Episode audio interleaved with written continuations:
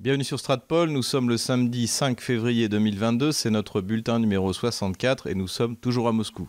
Avant de démarrer cette vidéo, n'hésitez pas à vous inscrire à notre chaîne, merci pour ceux qui l'ont fait, on a gagné 1000 abonnés en une semaine, donc merci à vous, merci euh, d'être aussi fidèle, le bulletin numéro 63 a fait plus de 50 000 vues, donc c'est un, succès. Regardez également en description comment vous pouvez nous soutenir sur Patreon, Tipeee ou PayPal. Comme ceux qui ont accès donc à Patreon et à Tipeee peuvent regarder notre vidéo mensuelle donc, que nous avons tournée la semaine dernière avec, euh, ces mêmes abonnés. N'hésitez pas également à vous procurer le livre noir de la gauche française qui se vend toujours aussi bien. Donc euh, adressez-vous à votre libraire. Commandez-le directement chez l'imprimeur si votre libraire ne l'a pas. Et dans le pire des cas, eh allez sur Amazon ou sur Rakuten.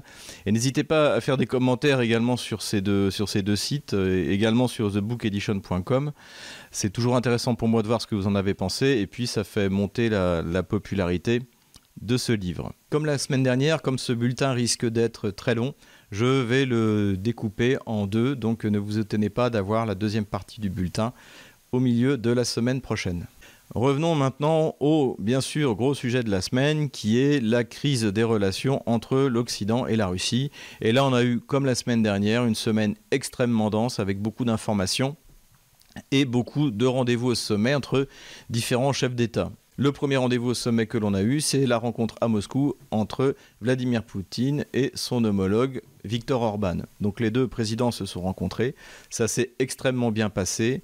De nombreux plans de coopération ont été euh, soit signés, soit confirmés. C'est le cas notamment de la construction d'une centrale nucléaire de technologie russe en Hongrie. Ça, nous en avions déjà parlé il y a un an dans une de nos précédentes vidéos, mais également la production en commun de wagons et Viktor Orban a remercié la Russie d'avoir fourni le vaccin euh, Sputnik V à son pays. Concernant la crise actuelle, Orban a affirmé qu'il pensait qu'une solution de compromis pouvait être trouvée entre la Russie et l'OTAN. Rappelons que la Hongrie fait partie de l'OTAN. Il y a eu également un entretien téléphonique entre Blinken et Sergei Lavrov qui sont tombés d'accord sur le fait eh qu'ils n'étaient pas d'accord, et comme le montre d'ailleurs la publication fortuite dans El País de l'accord qui a été envoyé par Washington à Moscou, de la réponse qui a été faite au sujet des demandes de garantie de sécurité de Moscou. Quand on regarde cet accord rapidement, donc euh, ne vous fatiguez pas, je l'ai fait à votre place, il y a beaucoup de, blabla, comme quoi euh, l'OTAN n'est pas une alliance agressive. Il y a un refus d'abandonner la politique de porte ouverte de l'OTAN en affirmant, nous avions dit à quel point c'était ridicule, que l'entrée dans une alliance internationale militaire est un problème de politique intérieure, de souveraineté. C'est totalement faux, nous l'avons dit, c'est un problème de politique internationale et ça peut entraîner des guerres comme ça a été le cas pour la Première Guerre mondiale. En revanche, il y a des ouvertures sur la limitation du déploiement de missiles, Tomahawk notamment, non seulement en Ukraine mais également euh, dans les pays baltes et la Pologne. Il y a également une volonté de remettre en place, nous l'avions dit, des euh, systèmes de contrôle comme le traité de ciel ouvert, euh, la limitation également des, bien sûr, des armes nucléaires. Donc tout ça est plutôt encourageant et Lavrov et Blinken étaient d'accord pour continuer les négociations. C'est-à-dire que ce qui est important pour la Russie, mais aussi pour Washington, de continuer à avoir un contact direct pour traiter des questions sérieuses, puisque, encore une fois, ni la France ni l'Allemagne ne veulent s'en occuper.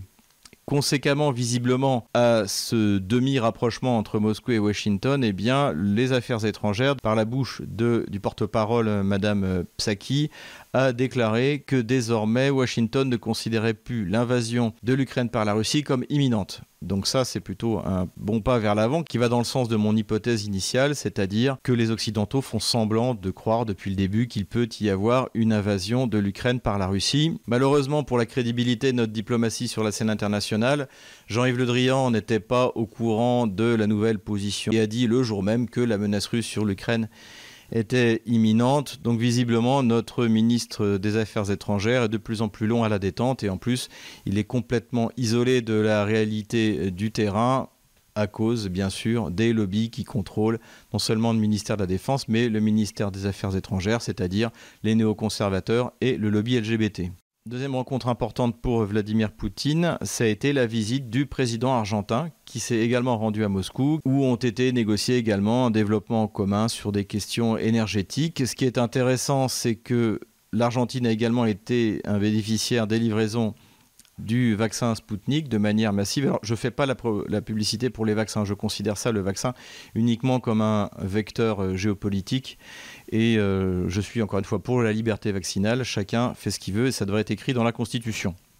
Voilà, au passage, pour pas me faire euh, mitrailler dans les commentaires. Et ce qui est intéressant lors de cette discussion, c'est que le président argentin a également affirmé qu'il comprenait la position de la Russie et que l'Argentine aussi voudrait prendre ses distances de l'influence américaine. Autre soutien qu'a reçu Vladimir Poutine du pays le plus important d'Amérique du Sud, c'est-à-dire le Brésil, eh bien, c'est du vice-président brésilien qui est un général, comme quoi il peut y avoir de, de bons généraux, notamment au Brésil, qui a dit que lui aussi comprenait tout à fait la position de demande de garantie de la Russie dans le cadre de, bien, de son euh, conflit euh, semi-ouvert avec Washington. Hein. Rappelons que normalement, Jair Bolsonaro doit se rendre bientôt à Moscou, ce qui d'ailleurs déplaît fortement aux libéraux de l'opposition anti-Bolsonaro. Mais évidemment, le grand moment de la semaine, ça a été la rencontre à Pékin entre Vladimir Poutine et Xi Jinping, puisque les deux hommes se sont rencontrés avec euh, leurs équipes dans le cadre des Jeux olympiques d'hiver. L'entretien a duré deux heures et demie. Bien sûr, tout un pan de coopération a été mis en place, des choses publiques que l'on savait, comme par exemple le développement de la coopération énergétique. On voit d'ailleurs que parmi l'équipe qui accompagnait Vladimir Poutine pour rencontrer les Chinois, il y a Sechin, donc qui est le patron de Rosneft, qui est une des majors russes pétrolières et maintenant gazières. Il était question, bien entendu, de la construction de Force de Sibérie numéro 2, ce qui va largement augmenter la capacité d'exportation gazière par gazoduc de la Russie. De mémoire, euh, Force de Sibérie 1, c'était déjà 38 milliards de mètres cubes, donc euh, le développement va continuer. Rappelons que la Russie est capable de livrer à la Chine à la fois du gaz liquéfié qui vient des exploitations de Yamal, mais également des gisements autour de l'île de Sakhalin. Les échanges entre la Russie et la Chine ont atteint aujourd'hui autour de 150 milliards de dollars. Le plus important cependant dans cette rencontre, ce ne sont pas les questions économiques, ce sont les questions politico-stratégiques, puisque Moscou et Pékin se sont mis d'accord pour essayer de mettre en place une nouvelle architecture de sécurité internationale en revendiquant le multilatéralisme, la multipolarité, autant de concepts qui effraient Washington et pour cela ils veulent utiliser et consolider d'une part l'organisation de coopération de Shanghai et d'autre part l'ASEAN, donc qui est euh, une structure qui rassemble les pays d'Asie. Il y a donc eu une déclaration en commun dans ce sens et comme je l'imaginais, on comprend mieux pourquoi Vladimir Poutine a voulu avoir la position écrite rapidement de Washington. C'était pour l'avoir avant de rencontrer Xi Jinping, pour que Washington mette sur le papier, n'oublions pas que Vladimir Poutine est un juriste, que Washington avait renoncé à avoir une politique de sécurité équilibrée et qui ne mette pas en cause la sécurité non seulement de la Russie et de la Chine, puisqu'il y a également été question de Taïwan, et la Russie a répété que Taïwan faisait partie de la Chine, ce qui est d'ailleurs le cas du point de vue du droit international. Taïwan n'a été reconnue indépendante par aucun pays dans le monde et surtout pas par l'ONU. Tout cela évidemment ne plaît pas à Washington qui du coup a menacé la Chine de sanctions dans le cas où Washington mettrait des sanctions contre la Russie et que la Chine aide la Russie à alléger ses sanctions. Donc c'est complètement irréaliste. Washington n'a absolument plus les moyens de menacer à la fois la Chine et la Russie. Donc on est vraiment sur en fait le déclin, le déclin de, l'Occident, le, le déclin de la puissance américaine qui bascule régulièrement dans des déclarations hystériques de ce genre-là. Donc on est vraiment dans ce que Hervé Juvin appelait le renversement du monde. Hein. D'ailleurs, ajoutons également une nouvelle importante que j'avais oublié de vous signaler lors de mon dernier bulletin, c'est que l'Iran vient de rejoindre l'organisation de coopération de Shanghai. Donc on voit que l'Iran va rentrer dans cette euh, nouvelle donne internationale. Il y a d'ailleurs eu des manœuvres navales en commun avec euh, les Chinois, les Russes et les Iraniens. Trois autres acteurs ont voulu contribuer à la résolution de la crise. Il y a d'abord Boris Johnson qui s'est rendu en Ukraine. D'ailleurs, on n'a pas très bien compris pourquoi, pour apporter bien sûr son soutien au président Zelensky, mais dans la conférence de presse qui a été donnée en commun, il a bien précisé que pas un soldat britannique ne se battrait pour l'Ukraine. Il a ensuite passé un coup de téléphone à Vladimir Poutine, bah, qui, a, réitéré les positions, les demandes de garantie de sécurité qui ont été faites. Donc euh, là-dessus, je pense qu'il s'agit surtout pour Boris Johnson d'essayer de sortir de son scandale de, politique intérieure. C'est surtout ça qui justifie également de nuancer les menaces qui ont été proférées par le Foreign Office, menaces de sanctions contre la Russie.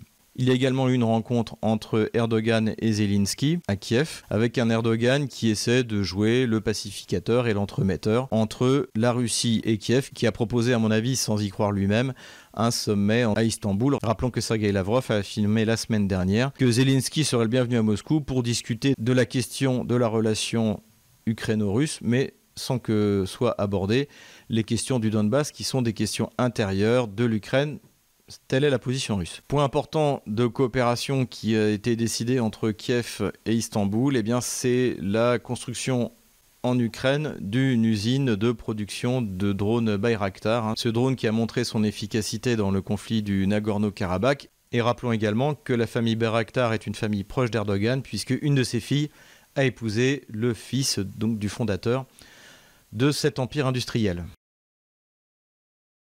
Toujours dans le cadre de cette tension avec l'Ukraine, Emmanuel Macron, pour des raisons intérieures également, euh, comme Boris Johnson, essaie de jouer les entremetteurs. Pour le président français, ce serait l'occasion d'obtenir enfin, en cinq ans, un succès diplomatique. Hein. Rappelons que depuis l'arrivée euh, des socialistes au pouvoir avec euh, François Hollande, la France n'a fait qu'essuyer que des humiliations et des échecs diplomatiques. Ça s'est accéléré encore avec Emmanuel Macron, puisque nous avons été dégagés de la zone Indo-Pacifique comme un acteur sérieux avec l'affaire des sous-marins à l'Australie. Nous sommes en train de nous faire dégager de l'Afrique.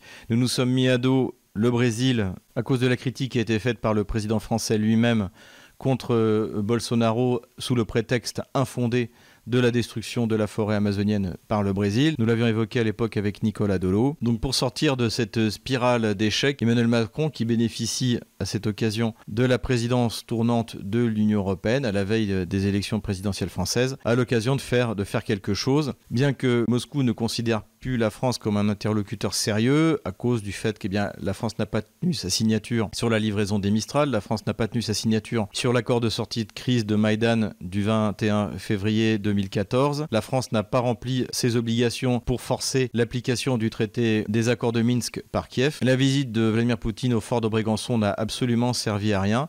Malgré tout, Vladimir Poutine a accepté de prêter l'oreille aux demandes d'Emmanuel Macron pour la raison que nous avions dite, c'est-à-dire que Macron est arrivé en disant regardez, j'ai obtenu de Kiev qu'il renonce à la loi qui euh, devait en fait rendre caduque l'application des accords de Minsk en Ukraine. C'est pour cela que Vladimir Poutine a accepté de s'entretenir euh, trois fois par téléphone avec Emmanuel Macron et que le président français devrait se rendre lundi à Moscou pour euh, discuter de, des accords et également par la suite se rendre à Kiev. C'est ce que fera également d'ailleurs le chancelier Scholz, euh, qu'on attend également à Moscou, et par la suite euh, à Kiev. Est-ce que Emmanuel Macron va réellement avancer dans la crise ukrainienne? Il y a une occasion. Moi, je suis très sceptique. Je pense qu'Emmanuel Macron va nous faire du en même temps. Alors, il pourra sans doute forcer Kiev à quelques concessions dans le cadre des accords de Minsk, euh, c'est-à-dire les échanges de prisonniers, sur lesquels Kiev refuse d'avancer, L'amnistie générale, ça, je n'y crois pas trop. Et en ce qui concerne le statut d'autonomie du Donbass, j'y crois encore moins, d'autant plus que les élites qui viennent sont alertés sur cette question, puisqu'ils voient bien qu'il y a une volonté à la fois de l'Allemagne et de la France de faire pression. Et Danilov, le secrétaire général du Conseil de sécurité ukrainien, a d'ailleurs déclaré qu'il ne fallait pas appliquer les accords de Minsk, qu'il fallait re-signer autre chose. Au moins, ça le mérite d'être clair. Et il a été repris en cela par euh, Kouleba, qui est le ministre des Affaires étrangères. Donc ça, nous l'avons dit depuis le début. Le lendemain de la signature des accords de Minsk en février 2021, le ministre des Affaires étrangères Klimkin avait déclaré devant la Rada qu'il n'y avait rien d'obligatoire dans ces accords, rien moins que ça. Donc la position de Kiev n'a pas changé. Le seul espoir qu'ils ont, c'est la solution croate, c'est-à-dire l'épuration ethnique du Donbass. Voilà, on va voir d'ici deux mois si Emmanuel Macron est capable, avant les élections présidentielles, d'obtenir quelque chose de concret de Kiev. Je suis assez sceptique. Enfin, nous verrons bien. Ce qu'on peut dire de toute manière, c'est que comme euh, Johnson et Emmanuel Macron savent que la Russie n'a absolument pas l'intention d'envahir l'Ukraine, eh bien, ils pourront se vanter d'avoir sauvé la paix lorsque ce psychodrame sera terminé, c'est-à-dire vers la fin du mois de février. Dans ce rapport conflictuel entre l'Occident et la Russie sur la question de l'Ukraine en particulier et euh, des garanties de sécurité en général, évidemment, ce sont des déclarations très agressifs et des menaces de sanctions qui viennent soit de Londres, soit de Paris, soit de Bruxelles. Et d'ailleurs, il y a une interview assez révélatrice de cet état d'esprit de Madame van der Leyen dans Les Échos, où elle explique que Bruxelles et bien sûr Washington, puisque c'est eux qui commandent l'Union européenne, se sont mis d'accord sur une capacité de sanction. Et là, il y a deux choses qui me paraissent importantes à souligner. Tout d'abord, dans cette interview, elle explique que la Russie respecte scrupuleusement ses contrats à long terme de livraison de gaz, donc un gaz qui n'est pas cher, donc c'est également le cas euh, pour la France, mais que malgré tout, on ne sait pas trop si c'est un fournisseur fiable puisque euh, elle refuse d'en livrer davantage. Donc, donc déjà c'est faux. Je sais que Gazprom a augmenté ses livraisons à l'Allemagne pour l'aider à sortir de la crise gazière. Et à côté de ça, Madame von der Leyen nous explique qu'il s'organise avec Washington pour le cas où la Russie ferait un embargo sur le gaz ou si les Occidentaux mettaient des sanctions contre la livraison du gaz russe, de trouver du gaz de remplacement, comme s'ils n'avaient rien appris de la crise gazière qui vient de se passer. S'il y a du gaz américain qui est arrivé sur le marché européen, c'est parce qu'il est hors de prix.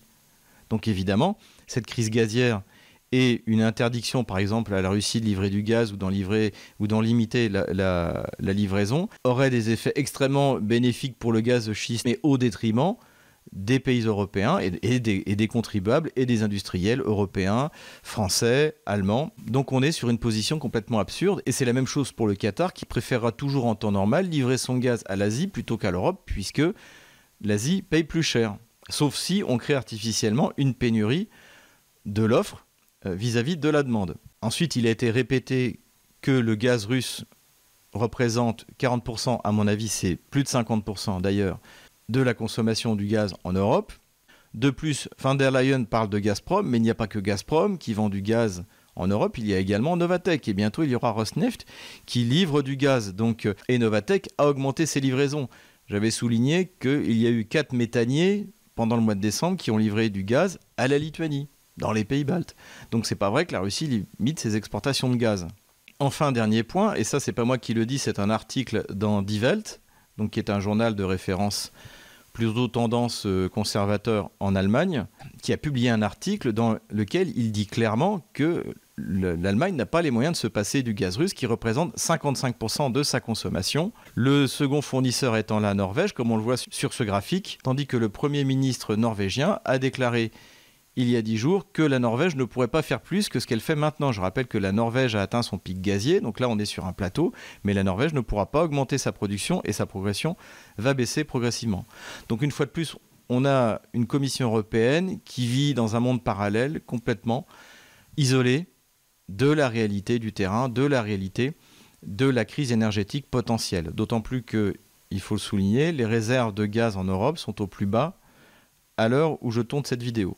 Van der Leyen a tout de même évoqué une sanction qui peut être extrêmement dangereuse pour la Russie, c'est l'embargo sur des hautes technologies. Et ça, on l'avait évoqué plusieurs fois, c'est une des faiblesses de la Russie, puisque la Russie qui est capable de créer l'architecture de ces microprocesseurs, comme euh, où le Baïkal est tout de même obligé de les faire forger à Taïwan, chez euh, le gros producteur qui produit, je crois, 90% des microprocesseurs dans le monde, TSMC. Trump a d'ailleurs imposé cette sanction à Huawei, donc contre la Chine, ce qui a obligé la Chine à développer à grands frais sa propre technologie. Alors il faut noter d'ailleurs que la Chine avance très rapidement. Visiblement, d'ici deux ans, la Chine serait capable de forger autour de 14 nanomètres. rapport Rappelons que euh, la, Russie est capable de forger des microprocesseurs à 65 nanomètres, notamment pour ses systèmes d'armes. Donc là, elle est totalement indépendante.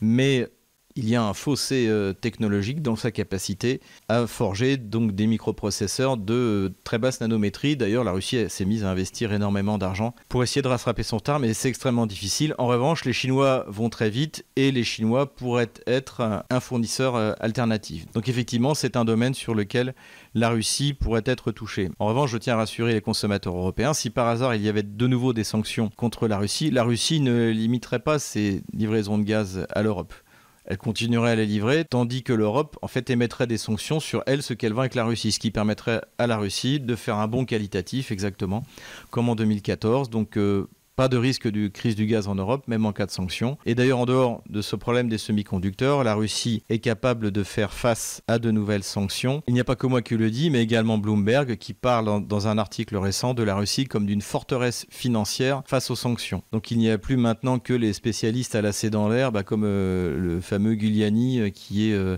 président de la fondation Robert Schuman, qui explique encore que la Russie est la dixième économie mondiale, que c'est un échec, etc., etc. En fait, quand on lit la presse économique spécialisée, même américaine et surtout américaine, on s'aperçoit que la Russie est extrêmement puissante et qu'avec l'aide de la Chine, elle est capable de tenir face à n'importe quelle menace de sanctions des Occidentaux. Voilà donc je maintiens mon hypothèse initiale, c'est-à-dire qu'il n'y aura pas de, guerre en Ukraine parce que la Russie n'envahira pas et n'a d'ailleurs jamais eu l'intention d'envahir l'Ukraine. En revanche, je nuancerai un peu mon, optimisme initial parce qu'il y a une déclaration assez inquiétante qui a été faite par John Kirby, donc qui est le porte-parole du ministère de la Défense américain et qui a sorti donc cette, fadaise comme quoi la Russie se préparait à tourner un film euh, pour euh, faire croire que l'Ukraine avait lancé une guerre dans le Donbass et avait tué euh, des femmes, des enfants, des civils, etc., etc. Donc évidemment, c'est une déclaration mensongère. De toute manière, les États-Unis sont devenus l'empire du mensonge. Ils ont menti sur les faux camps de concentration serbes en Bosnie. Ils ont menti sur les armes de destruction massive de l'Irak. Ils ont menti sur le Boeing MH17. Ils mentent sur tout. Et là, c'est un bobard. Mais ce qui est inquiétant, en fait, c'est pourquoi est-ce qu'ils disent ça? Est-ce que ça veut dire qu'ils anticiperaient une tentative d'épuration ethnique par les bandes armées euh, ukrainiennes dans le Donbass. Soit parce qu'en fait, ils ne contrôlent pas toutes ces bandes armées, et ça, ça peut être pour deux raisons. Soit c'est Washington, soit même, ou en tout cas un des services américains comme euh, la CIA, qui organise euh, lui-même cette tentative d'épuration ethnique et donc qui s'attend effectivement à ce que circulent des images de, de morts de civils à cette occasion, soit parce que Washington a conscience que toute une partie des bandes armées ukrainiennes le long de la frontière, eh bien, en fait, sont incontrôlables et qu'avec toutes les armes qui leur ont été données, donc qui ne sont pas des armes qui permettront à l'Ukraine de lancer une offensive de, grande taille. Hein. on ne lance pas une offensive avec des lance-roquettes, mais on lance une offensive avec des chars, avec, euh, des blindés d'infanterie. Et honnêtement, quand je vois les blindés que Kiev aligne, hein, les, des BMP-1 euh, des années 60, je vois pas comment ils pourraient progresser, surtout que l'hiver n'est pas si froid. On est, on est au mois de février. Rappelons-nous encore une fois, à la même époque, en, 1944 de l'encerclement de Akorzun Tcherkassy euh, par l'armée rouge, donc de, l'armée allemande, c'était euh, ça la gadoue et on était au mois de février. là, de ce que je vois ici, en tout cas, c'est pas le pas le temps de lancer des grandes manœuvres. Alors, à moins qu'il y ait une vague de froid et que le, sol se, consolide. En tout cas, voilà, c'est cette déclaration qui m'a inquiété un peu. Malgré tout, je maintiens mon euh, hypothèse initiale, c'est-à-dire que Kiev n'osera pas lancer une opération massive. Il se contentera de commettre des enlèvements, de bombarder les zones civiles pour euh, décourager la population, comme ils le font de toute manière depuis sept ans. en tout cas, si vous voulez avoir un point sur la situation militaire sur place dans le Donbass, l'accumulation des forces ukrainiennes sur la ligne de front, bah, je vous recommande toujours le blog de Christelle Léan, que vous pouvez d'ailleurs également soutenir financièrement. Bon, moi, je suis quand même plus optimiste qu'elle, mais elle, bon, elle, vit sur place, donc elle est, elle est, elle est face aux, dangers, aux menaces que représentent les bandes armées ukrainiennes, et puis surtout, elle vit au contact avec cette, cette malheureuse population euh, russe du Donbass, qui est vraiment euh, martyrisée au sens propre du terme. Et d'ailleurs, je l'ai déjà dit à mon auditoire, ce n'est pas parce que mon hypothèse est qu'il n'y aura pas de guerre cette fois euh, en Ukraine, que je ne souhaite pas voir rentrer l'armée russe pour libérer les peuples russes et russophones de Nouvelle-Russie, non seulement de Donbass, mais euh, Kharkov, Dniepopetrov, Zaporozhye et Odessa. Voilà en tout cas la situation telle que je la vois maintenant. Voilà, j'espère que cette vidéo vous a plu. N'hésitez pas à faire un commentaire, surtout à vous abonner à notre chaîne, à mettre un pouce bleu ou noir. Pourquoi pas à sponsoriser notre chaîne sur Patreon, PayPal ou Tipeee, et bien sûr à vous acheter mon ouvrage, le livre noir de la gauche française. Et enfin, ne manquez pas la dernière partie de cette vidéo que je mettrai en ligne mercredi soir.